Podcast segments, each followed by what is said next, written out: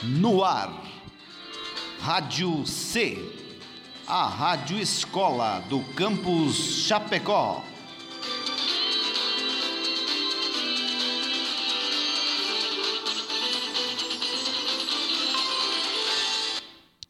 Olá, eu sou a Emily. Olá, eu sou Vi e interpretarei Ogum. Eu sou João Pedro e interpretarei o povo de Ifé. E essa é mais uma edição do programa Historicizando. Para onde vamos? Onde? Quando foi a Revolução Por Francesa? que Mary da Escócia foi decapitada? E se os indígenas tivessem derrotado os As sereias realmente Por que a existiram? pré-história americana foi diferente da europeia? O que foi a Era Vargas? Por que não foram os americanos que conquistaram a O que Europa? faz um historiador? Historicizando. Antigamente, os orixás eram homens. Homens que se tornaram orixás por causa de seus poderes. Homens que se tornaram orixás por causa de sua sabedoria. Eles eram respeitados por causa da sua força. Eles eram venerados por causa de suas virtudes. Nós adoramos sua memória e os altos feitos que realizaram. Foi assim que estes homens tornaram-se orixás. Os homens eram numerosos sobre a terra. Antigamente, como hoje, muitos deles não eram valentes nem sábios. A memória destes não se perpetuou. Eles foram completamente esquecidos, não se tornaram orixás. Em cada vila, um culto se estabeleceu, sobre a lembrança de um ancestral de prestígio, e lendas foram transmitidas de geração em geração para render-lhes homenagens. Pierre Fatumbi Vergé, no livro Lendas Africanas dos Orixás. Hoje falaremos sobre o mito de Ogum, proveniente da cultura africana e Yoruba, e também o orixá importante para as religiões afro-brasileiras, como o Banda e a Candomblé. Sua vida é cheia de conflitos e acontecimentos marcantes.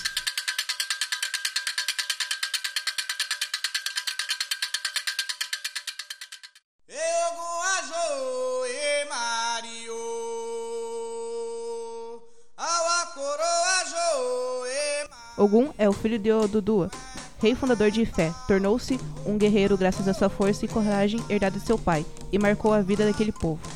Mesmo sendo um príncipe mimado e cortejado, se sentia inquieto. Ele admirava as batalhas e desejava ver o sangue em suas mãos, se tornar um verdadeiro guerreiro. Eu sou um guerreiro e não um príncipe que merece ser bajulado. Seu pai, por sua vez, perdeu a visão e teve que abdicar de seu trono, passando-o para Ogum. Eu sou o rei de Fé e tá na hora de eu decidir o meu caminho. Mas ele não desejava uma vida entediante e partiu rumo a grandes aventuras, conhecendo uma senhora chamada Elefun Losunlori. Elefun Lansulori? Ah, aquela que pinta a cabeça com pó branco e vermelho, a mulher de Orixá Oko, o deus da agricultura. Em um de seus atos, quando estava a caminho de uma guerra, se deparou com uma mulher chamada Ojá, e não existiu os seus encantos, e teve um filho com ela, chamado Oxose.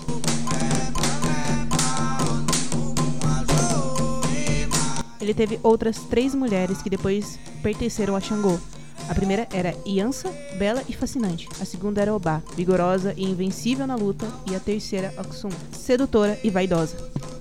A fofoca é que, quando Ogum cansou de produzir armas e decidiu fugir da vila, se escondendo no meio da floresta, os orixás fizeram de tudo para chamá-lo de volta, mas apenas Oxum, com seus encantos da dança e cantos, conseguiu. E mesmo com todas essas famílias, ele não parou com a sua vontade de combater as guerras. E durante uma delas, ele tomou Iré, cidade que era divina em sete aldeias. E assim ganhou o apelido de Ogum das sete partes de Irê. Nessa guerra, matou o rei Onirê e entregou o reino ao seu próprio filho. Eu preciso que você assuma o reinado dessa cidade. Os meus deveres não acabaram. E Ogum foi convocado para uma guerra sem datas para voltar. Após sete anos em batalha, ele enfim retornou. Ele não reconhecia mais aquele lugar. Ninguém havia o recebido com alegria. Estavam todos encarando com silêncio. Será que estão me desprezando? Tenho fome e sede, e ninguém serve seu rei. Com fúria, ele sacou sua espada, quebrou as jarras vazias de vinho de palma e arrancou a cabeça de várias pessoas. Assim que aquilo se espalhou, as pessoas começaram a dizer: Ogum, violento guerreiro, homem dos músculos de aço. Ogum, que não tendo água em gás, lava-se com sangue. Os prazeres de Ogum são combates e as brigas. O terrível orixá, que morte a si mesmo sem dó, Ogum mata o marido no fogo e a mulher no vocareiro.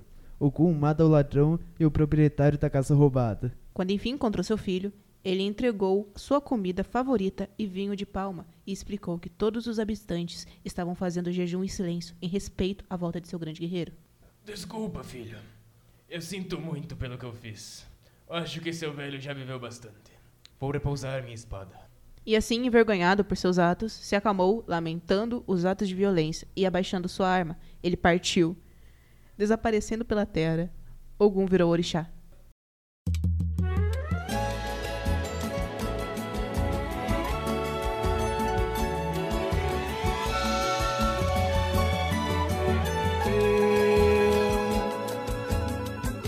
Descendente Zulu, sou um soldado de algum, devoto nessa imensa legião de Jorge.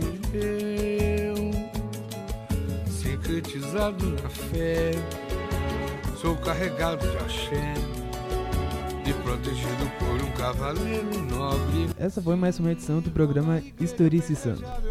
Hoje falamos sobre o mito de Ogum. Produção, direção e conteúdo: Vi Fortes, Emily Fortes, João Pedro Simão e professora Emily Lunardi. Gravação, edição e mixagem: Maria Cecília Poserbag e Mariana Matoso. Bato cabeça, primo ponto, sim senhor. Eu canto pra Ogum, Ogum, Ogum, um guerreiro. Para onde De vamos? onde Quando foi a Revolução Por que Francesa? Mary da Escócia foi decapitada? E se os indígenas tivessem derrotado os As sereias realmente Porque a existiram? pré-história americana foi diferente da O europeia. que foi a Era Vargas? Por que não foram os americanos que conquistaram a O que Europa? faz um historiador? Historicizando.